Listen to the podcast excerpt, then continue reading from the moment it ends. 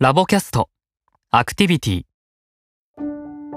ネズミが長方形を好む原理。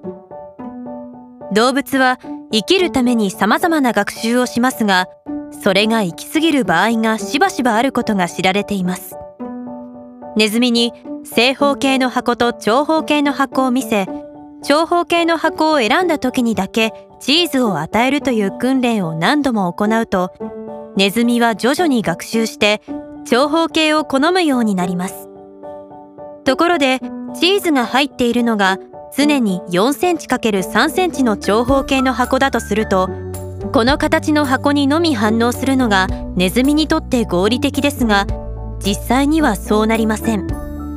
ネズミは例えば5センチ ×2 センチのようなより細長い箱を見せられると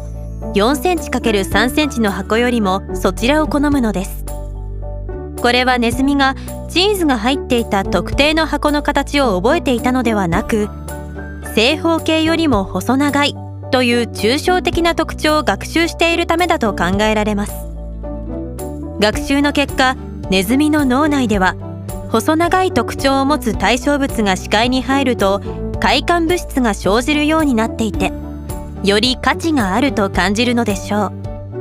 そしてその特徴が強ければ強いほどより大きな喜びを感じるので現実にチーズが入っている箱とは異なる形をより好むようになるという生きる上で合理的とは言い難い反応を示すようになるのです。結果と考察。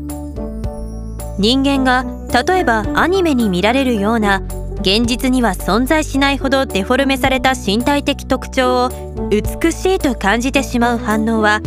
ネズミが長方形を好む原理とも共通しています。ラマチャンドランら1999はこの現象をピークシフトと呼んでいます。ある特徴を美しいと感じるようになるとその特徴が強ければ強いほどより好ましく思えるようになり美を感じる基準がどんどん極端なものへと移動シフトしていくということです。そしてこの現象がある種の芸術作品の美しさの源泉であると論じられています。